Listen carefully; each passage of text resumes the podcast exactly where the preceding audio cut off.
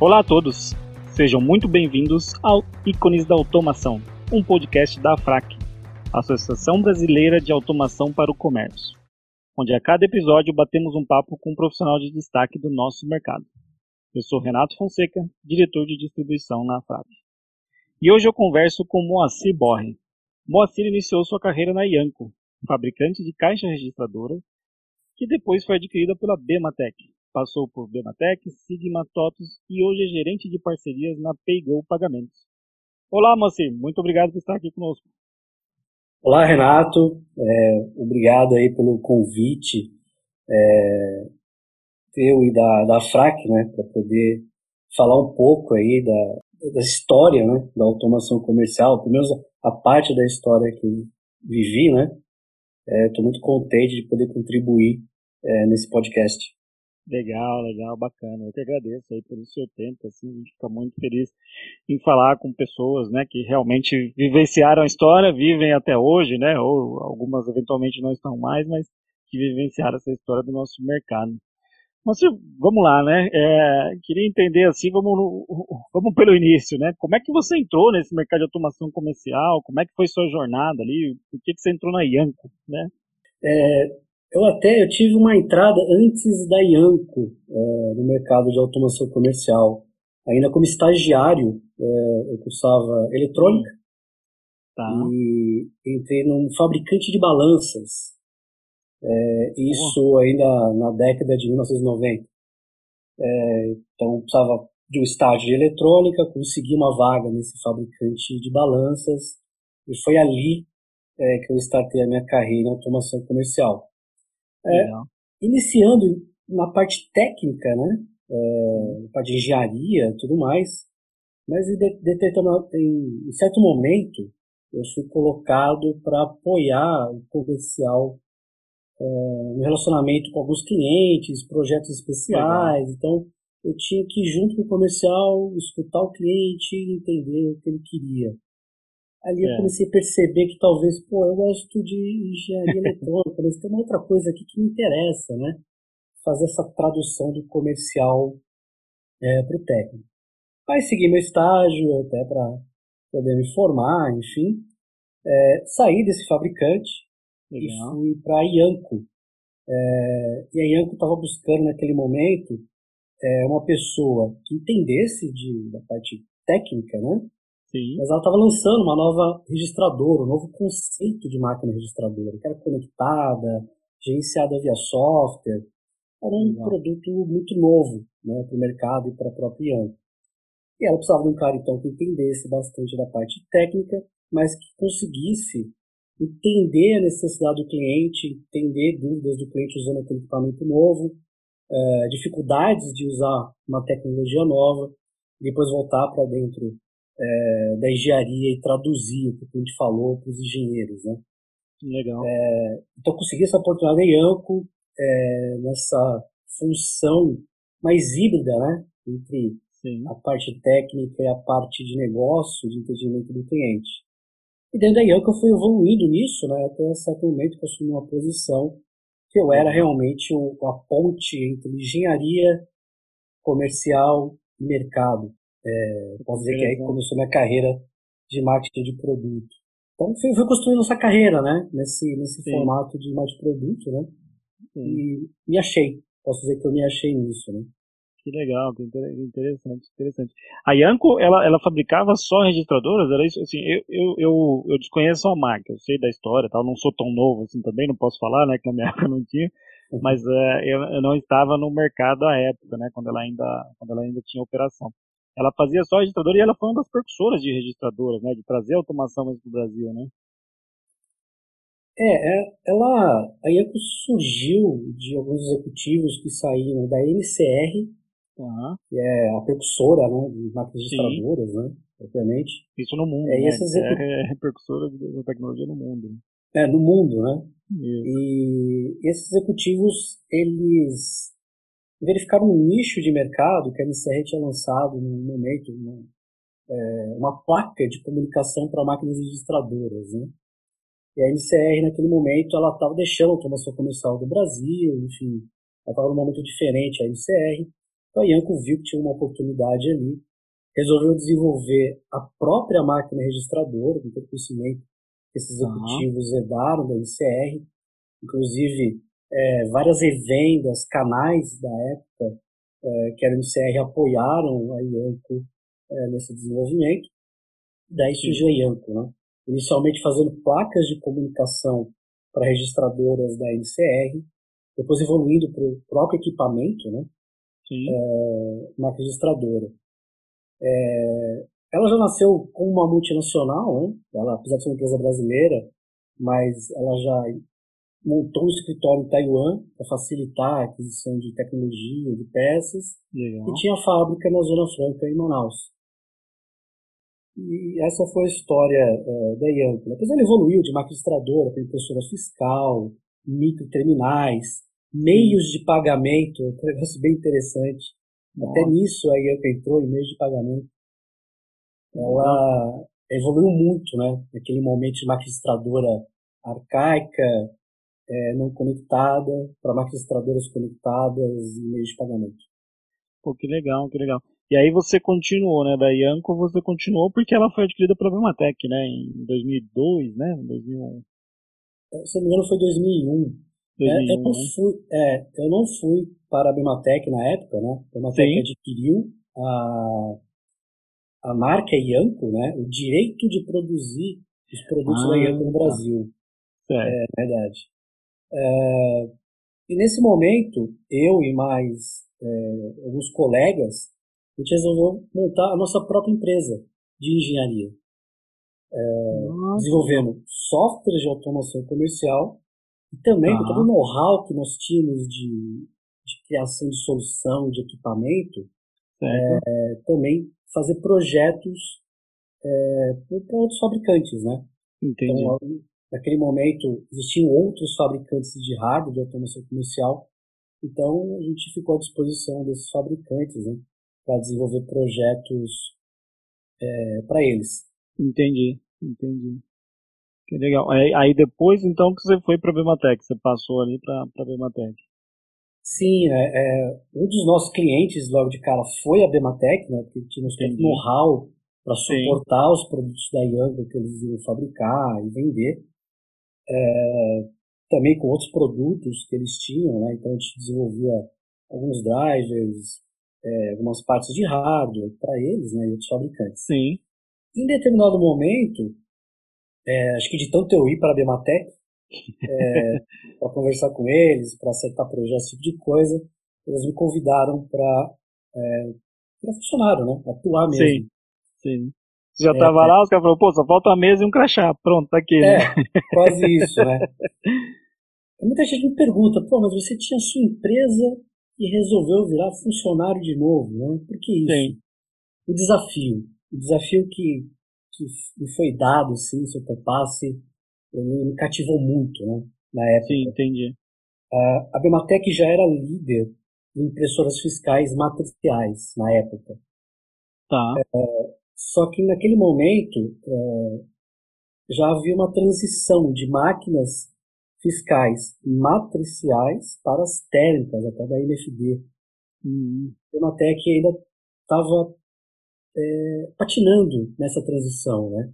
Ela estava com esse desafio. Ela era a máquina mais vendida fiscal matricial, mas ela não estava conseguindo virar a térmica mais fiscal mais vendida e veio daí outros fabricantes surgindo, evoluindo seus Sim. produtos, crescendo no mercado. É, então, eles me convidaram para justamente cumprir esse desafio, né? Conseguir fazer a Bimatec passar de uma tecnologia para outra sem perder a, a, liderança do segmento. Cara, é um desafio fantástico para quem gosta de, de, de negócio, desafios, que me cativou de um jeito. Conversei com meus sócios na época, expliquei é, para que seria um aprendizado é, e poder também exercer muito do que eu já tinha aprendido, né? Entendi. É, e conhecimento de mercado. Então eles entenderam minha posição. É, e eu fui. Fui para a Bematec. É, posso dizer que foi, para mim, um sucesso profissional fantástico. Né? A Bematec conseguiu fazer sua transição de matricial para terra fiscal, é, consegui participar do início de alguns projetos de evolução que a Bimatec ia colocar no ar anos à frente, né? Legal. É, e já começar também uma coisa, um embrião ali da Bimatec foi a Bimatec era uma empresa 100% hardware, né? Mas naquele momento ah. ela já estava enxergando, pô, eu preciso virar uma empresa de soluções. É, e a Bimatec sempre teve um marketing de produto muito robusto, né? Naquela época, então, acho que é uma das áreas que mais cresciam na empresa. Ela foi crescendo esse mar de produtos, já pensando em parcerias com software houses. Ela já tinha, né? Ela até que é, sempre entendeu que ela só conseguiria vender hardware hardware se ela tivesse parcerias com software houses. Né? Hardware sem software não tem muita utilidade. É, na Ianco, isso não era tão, não era tão forte. É, porque a máquina registradora ela já era uma solução por si própria. Era hardware e software. Era um terminal único, né? Você não tinha integrações, né? Exatamente. Então a engenharia da Ianco ela desenvolvia o hardware e o próprio software. Entendi. PDV embarcado. É, no Matec, por ela ser periférico, né? Ela precisava ter o software gerenciando. Pô, que interessante. Bem, bem, bem é. legal, assim. O, o, você, né, você comentou aí essa questão da área de produtos, né? O marketing de produtos e tal.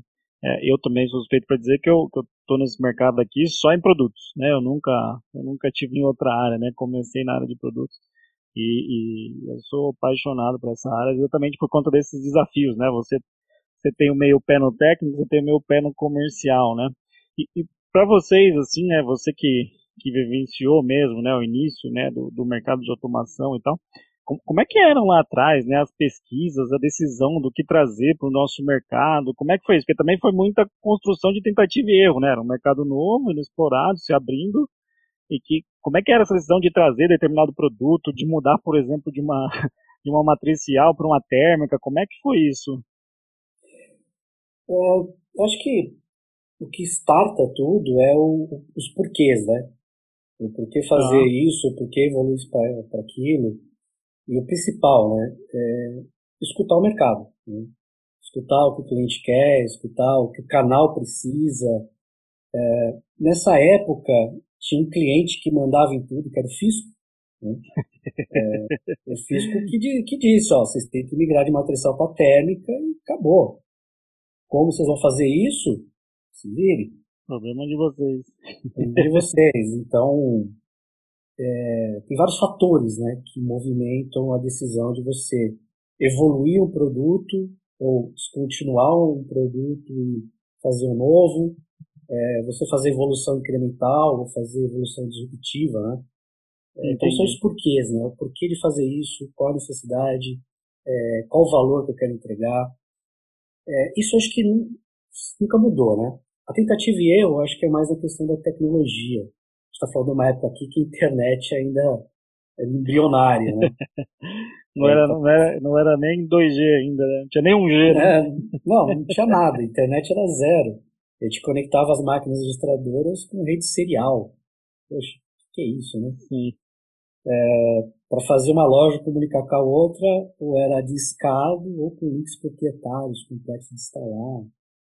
É, meio de pagamento era por link discado de pagamento eletrônico. Né? Entendi. É, então, a tecnologia. A menor, né?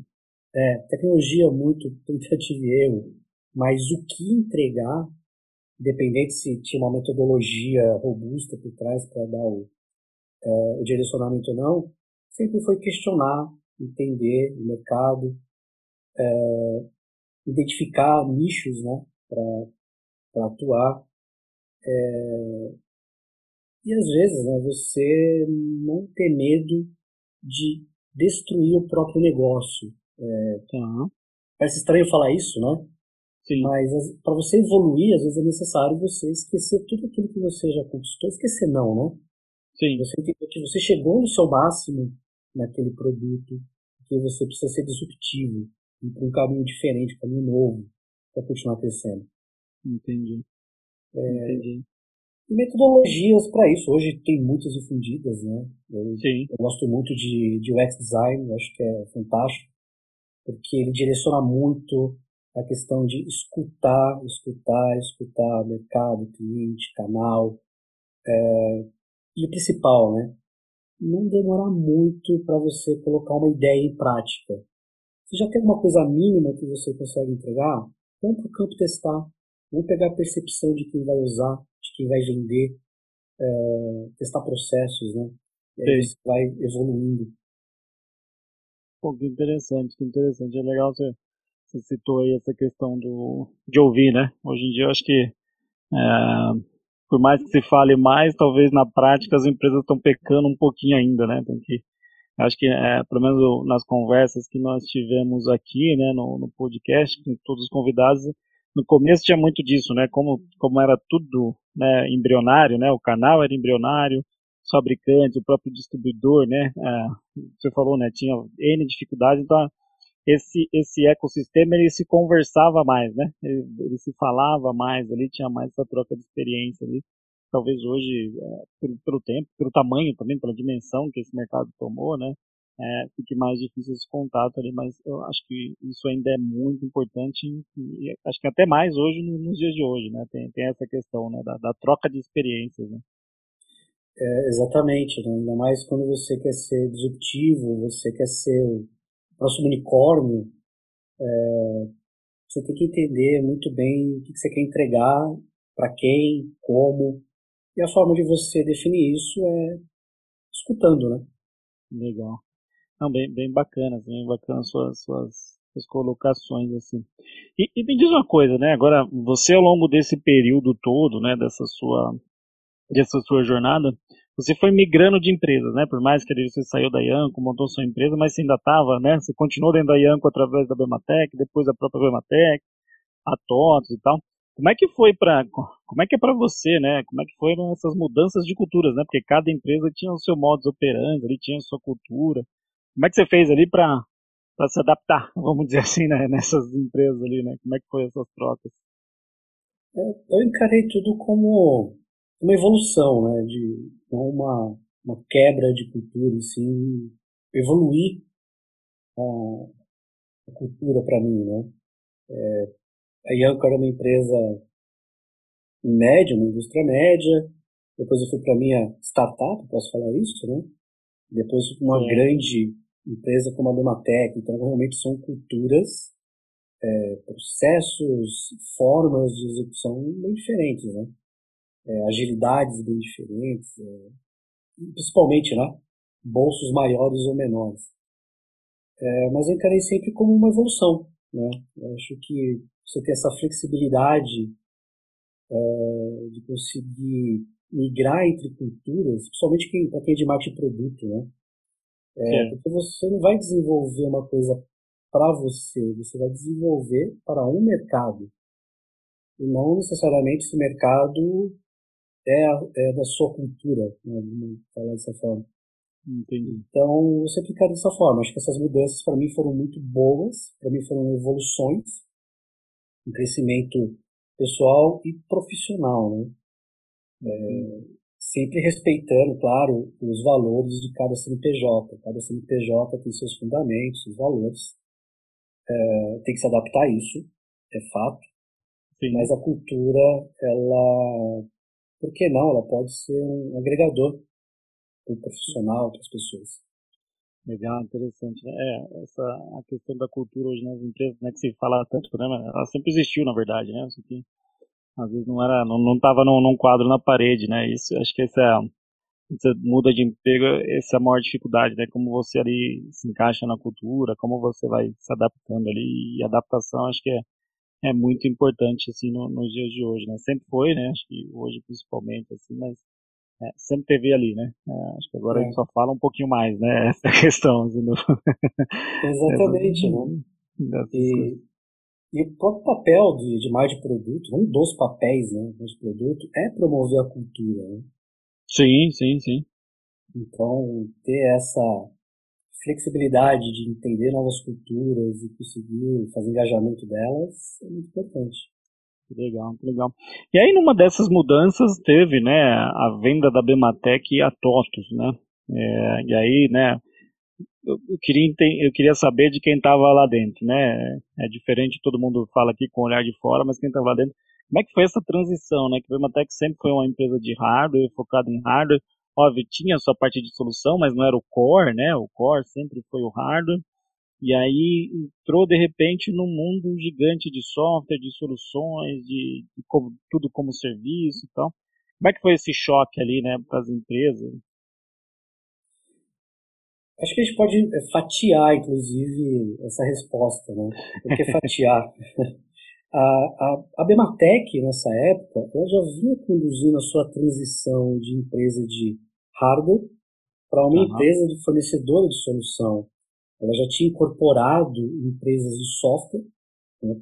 então ela já tinha dentro dela áreas de software que levavam para o cliente final, para o canal, a solução completa. Então, é, muitos estabelecimentos comerciais tinham uma solução completa da Matec, do hardware ao software, à prestação de serviço. É. Então, a cultura de solução, eh, de ser uma empresa de solução, já estava bem disseminada é, na Bematec. Né?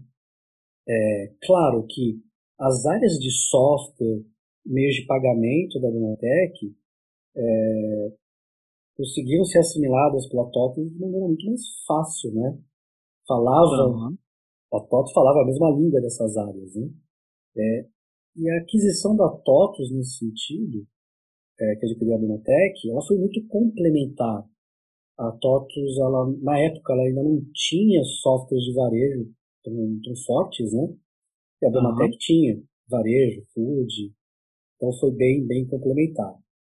É, e com essa, né, é, assimilação das áreas de software, serviços e meios de pagamento que a Bematec tinha pela TOTOS, coube aí a Bematec Hardware é, encontrar o seu próprio caminho de como agregar valor para o universo da TOTOS. Entendi. É, então, acho que um olhar hoje, olhando para o passado, né, que é sempre mais fácil falar olhando para o passado, claro. é, toda a, a estratégia que a Bematec havia montado se tornando uma de solução, naquele momento ela foi zerada. Né? Porque toda a parte de solução ficou na TOTOS, né? ela teve que reconstruir ou encontrar esse novo caminho de agregar valor para o universo da TOTOS. Entendi, entendi. É interessante, né? Porque hoje no mercado, né, de novo, né, de fora, né, igual você comentou aí, às vezes é, é mais fácil ser o engenheiro de obra pronta, né, mas é, a gente viu que viu a condução, né, do negócio, né, tinha muito, quando o negócio saiu em si, né, tinha tinha-se muita esperança, né, de puta criando um gigante, né, TOTS Dematec, né, e, e quando isso acabou não se concluindo, né, a gente ficou meio ficaram muitas dúvidas no ar, né, de como é que foi essa condução, se foi conduzido da, da maneira correta e tal. Isso é isso que é o, o a grande dúvida, né, do, do mercado, do canal ali, o porquê do insucesso da junção, que todo mundo acreditava que seria um, um grande sucesso, né, a gente estaria criando ali uma, uma big empresa nacional, né, o negócio. É, assim, a TOTO já é, né, uma Sim. big, inclusive América Latina, nacional. É, e, novamente, se a gente fatiar a resposta, é, houveram sucesso, sim, nessa aquisição, por exemplo, as áreas de, de software, meios de pagamento é, e serviços, né? Sim. É, para TOTOS. Na parte de hardware, né, acho que para o mercado, né, ele estava numa mudança na questão do hardware, né? Sim, o fim do ECF é, pesou muito, né? É, eu acho que as empresas de hardware, de automação comercial, elas passaram muito tempo focadas em atender o fisco, é, perdendo o foco da principal razão delas existirem, que era criar automação comercial. Eu acho que a gente passou muito tempo criando automação fiscal. Entendi. É, isso dificultou muito, né? Pra, acho que para a própria Bematec, então, fazer essa sua transformação. Né? Então, houveram sim sucessos. Acho que nessa aquisição ela não foi é, tão desastrosa quanto Entendi. O mercado tem essa, essa percepção externa, né? Ah, legal, não. Por isso que é bom ouvir de quem, tá, de quem viveu, né? De quem vivenciou, que é melhor. Mas você falou algo interessante, né? Que fabricantes no, no, início, né, até 2015, né, com o final da impressora fiscal, ele não estava a maior preocupação era em fazer tecnologia fiscal mesmo, já não em, na automação como um todo, né? Acho que essa frase é bem interessante que você citou. E aí falando de tecnologia, né? Você teve ali, você começou então, né, com a registradora, você veio, né, para impressora matricial, depois a, a questão da térmica, você foi passando por construção de portfólio também dentro da Problematec, né, que ficou limitada ali a, a solução só de impressão. E aí você fez a transição também que hoje está em meios de pagamento. Assim, como é que como é que foi esse impacto para você, né? Porque hoje, meio de pagamento, estamos falando só soluções, você não tem mais aquela questão do seu início de jornada, né? Que, que era a eletrônica, né? Como é que, como é que foi isso para você? Acho que o, o segredo é, é, ser parte ativa da mudança, né? É, e sempre que possível, ser o causador da mudança. É, então, eu peguei várias fases de mudança de tecnologia, de registradora para impressora, é, de impressora para solução de automação comercial, é, de solução de automação comercial para meios de pagamento, produtos financeiros integrados para estabelecimentos comerciais. Acho que sendo parte ou causador mesmo dessas mudanças. Né? É, até como exemplo, é, ainda na década de 1990, havia necessidade de garantir que é, pagamentos feitos em cartão, naquela época, fossem registrados pelo no cupom fiscal. Era uma regra do fisco, né? Sim. Na época era só POS discado que existia. Então a gente quebrou cabeça, ainda na Ianco isso, né? Sim. Então a gente desenvolveu um, um POS que era plugado na máquina registradora. Então a máquina registradora ela fazia TEF, né? Naquela época já conseguimos fazer isso. Então é sempre buscar isso, né? Como fazer você ser o causador da, da mudança, né? Da evolução. É, então isso ajuda muito nessas transições de tecnologia, é, de, de oportunidades, de visão de valor. É você sempre estar olhando na mudança, né? Sempre preocupado em fazer mudanças incrementais ou disruptivas. Entendi. É interessante, né? Quem fica parado é pedra, né? Minha mãe sempre diz isso, assim, que a gente tem que estar sempre em constante movimento ali, senão a gente fica para trás. E, e, me diz uma coisa, moço, né? Ao longo desses anos também você foi vendo o canal, né? Você foi vendo o canal, nascendo, se desenvolvendo, outros ficando para trás e tal. Como é que como é que você enxerga aí essa, essa, essa evolução do canal ou não? Como é, que, como é que você vê, né? Como esse canal começou e como é que ele está hoje, assim? Se, quais são as principais mudanças? Como é que você acha para onde o canal foi? O canal ele, ele tem um papel importante na evolução de produtos, né? É, essa importância do canal ela vai desde ser fonte de informação do que está acontecendo lá no estabelecimento comercial a ser agregador de valor nos produtos. Tem certos aspectos de produtos que são definidos, pensados é, no canal que irá comercializar, distribuir, agregar valor desse produto. É, então, o canal é de extrema importância.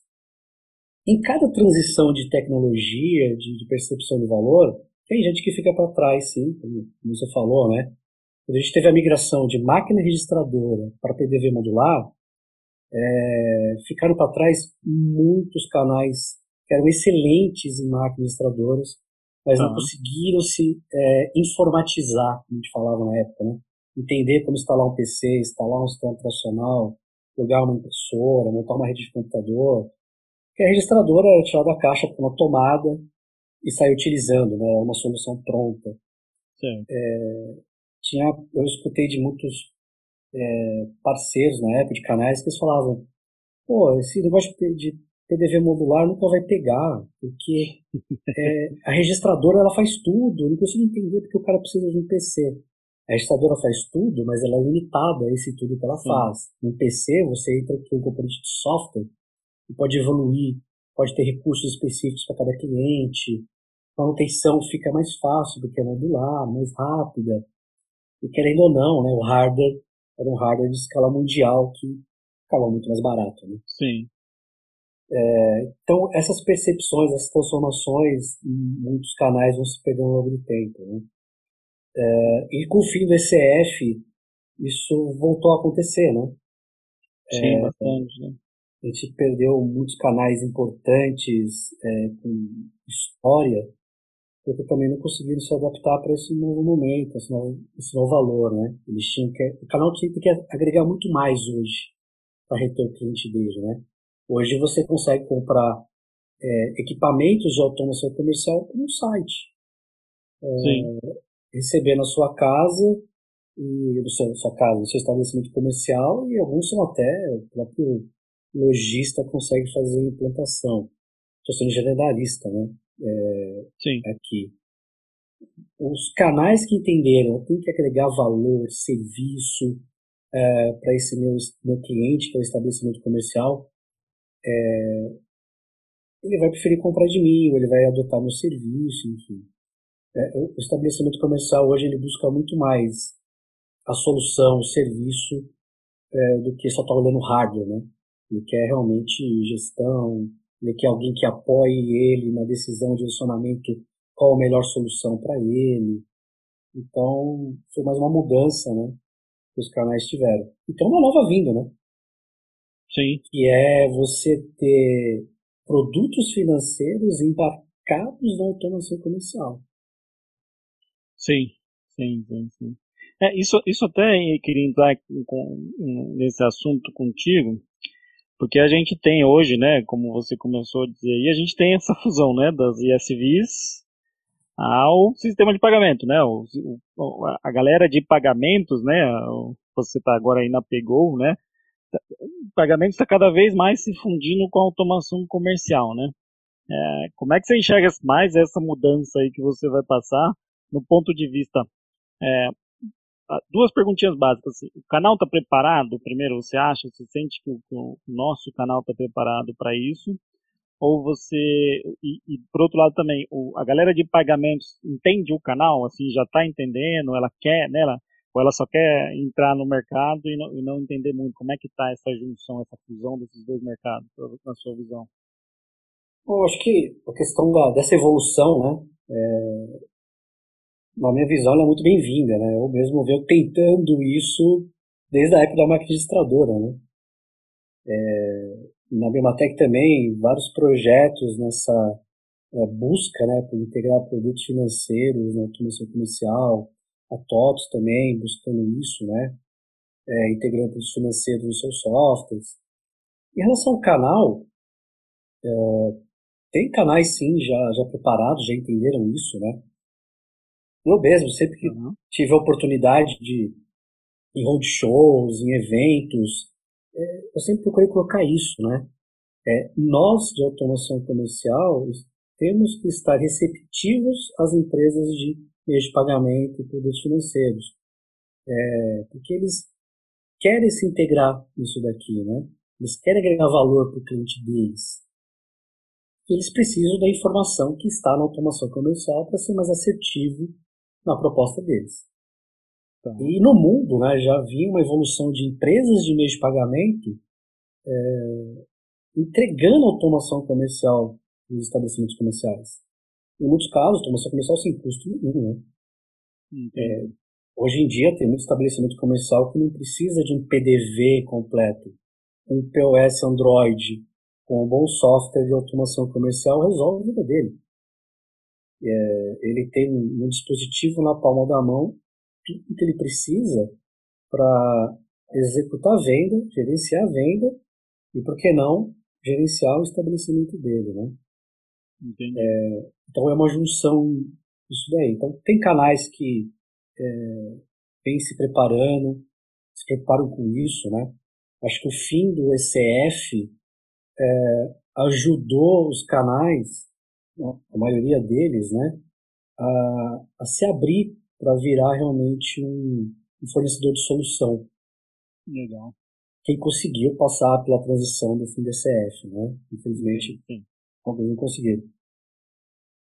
É, às vezes eu falo isso, o pessoal acha que eu, eu sou contra, fui contra o ECF. Não, muito pelo contrário. É, o ECF teve o valor dele. O ECF ajudou a impulsionar a tecnologia de automação comercial no Brasil, sim é que a gente teve que ficar é, durante mais, mais de duas décadas, né, como principal cliente o fisco. e nem sempre olhando uh, o estabelecimento comercial, né? Sim. Com o próprio fisco sendo mais flexíveis, ó, agora eu sou totalmente digital, é, permitir aos fabricantes, as software houses, é, os canais poderem né, é, evoluir para outras coisas, para ter sido mais de solução. Entendi, legal, interessante, né? Interessante saber também. É, essa mudança veio para ficar, né? E acho que é mais uma adaptação ali. O, o, pelo menos a minha percepção é de que como, como essa mudança vem muito da integração do software, né? Aqui a gente não está falando nada de hardware, né? Não foi uma mudança de tecnologia no hardware em si, né? É, do, né? Caixa registradora para matricial, matricial para termo. Aqui a gente está falando de integrações de soluções, né? O hardware ele passa a ser o meio para entregar uma solução. Assim, acho que isso é isso que dá impulso nessa mudança. Assim, pelo menos essa é a minha percepção. Assim, essa mudança vem com mais força porque ela vem do, do lógico, né? Não do físico, vamos dizer assim. É, sim, exatamente. Né? Hoje a gente está falando de um mundo conectado. É, então, o virou conectado, virou digital, está na nuvem. É, meios de pagamento deixam de ser físicos para serem digitais. É, softwares na nuvem, embarcados em hardwares mais simples. Ou eu posso ter um PDV no meu smartphone. Sim. É uma solução de gestão de estabelecimento no meu smartphone. Então, a gente está num mundo mais conectado, mais flexível. E o principal, mais acessível. Né? É. É, antigamente, para você montar um PDV, é, você se restringir estabelecimentos é, médios. Enfim, hoje, um MEI, né? Ele consegue Sim, ter gestão. Né? Sim, consegue se automatizar. Então, o mercado ele se tornou muito mais amplo. Sim, mais democrático, né? Desde o pequeno consegue se automatizar ali é, na mesma é, com a mesma eficiência que um gigante, né? Isso, isso é bem interessante. E aí Sim. falando um pouquinho da, do, da sua experiência hoje da PayGo, né? É, como é que é estar tá aí no meio de uma startup, né? Você que veio de indústrias tradicionais, vamos dizer assim, né? De empresas tradicionais, como é que como é que você vê mais essa nova etapa aí de estar tá numa uma empresa estilo startup, né? Para quem não sabe, a Paygo é do Banco C6, né? Uma startup financeira recente. Paygo era a NTK, quando foi comprada pelo, pelo C6, passou a adotar esse nome Paygo. Assim, como é que como é que tá aí na startup no meio da molecada? Cara, eu posso é, resumir em uma palavra, é fantástico, né? Tá, tá no meio desse, né? É, como você falou, assim, a Paygo não tem nada a ver com aquela NTK que nós conhecemos né, no passado eles souberam muito bem, acho que é o momento de fazer a transição, né? De uma empresa já estabelecida, fundiada, é, reconhecida, para vamos nos desafiar, queremos ser diferentes, somos digitais, queremos entregar mais, né? Legal. É, então colocou uma galera cabeça de startup, perfil startup. Então, primeira percepção quando você entra no meio desse é velocidade. Legal. É, tudo é muito ágil, né? Como uma startup tem que ser. As esteiras de decisões são muito mais curtas, né? É, e o processo criativo, ele borbulha, assim, é fantástico isso, é um ambiente é, extremamente rico, né? De, de ideias, de gente engajada. É, uma startup, como, como tem que ser, né? Legal. É, e mais novamente, é mais um desafio, né, para mim, que é é, é mais uma cultura, né? Pra eu, pra eu evoluir. Que legal, que legal. Acho que isso é bem bacana, assim. E aí o que eu mais admiro, assim, na sua história é essa questão da, das mudanças, né? Das, das, das adaptações, né? No, ao longo da sua jornada, assim. Porque, de novo, né? Você não, não é que você, você não foi trocando de emprego ao longo desse ano. Você foi literalmente trocando de empresas, né? Você foi sempre no mesmo meio, assim, indo em empresas, culturas diferentes, assim. Isso é, acho que é um desafio bem grande, né? Toda hora você, não que você começa do zero, mas é um, né? você não começa do zero literalmente, mas você tem que reaprender de novo a cada ciclo, assim. Acho que isso é legal, né? Deixa a gente cabeça ativa, pelo menos, né? Sempre tá com a cabeça ativa, assim. Isso é bem interessante, assim, né? Super, né? Eu, eu particularmente eu gosto né, dessa evolução, né? Você poder se, se desafiar, né? Sempre. Pô, às vezes você quando você começa a fazer a mesma coisa todos os dias, para mim é que tem algo errado, né? Então, tem que ter um desafio. E até é, uma, uma coisa que você perguntou, eu acabei não respondendo, né? Essas empresas de meio de pagamento estão preparadas para atender esse mercado.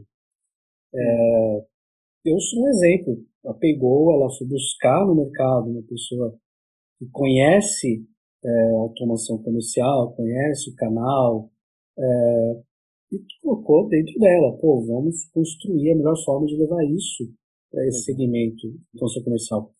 É, e vários colegas é, que trabalharam comigo em várias empresas de automação comercial, fabricantes, hoje eu olho, estão espalhados em empresas, sejam elas de meio de pagamento, empresas financeiras, bancos digitais, ou fabricantes de hardware de meio de pagamento.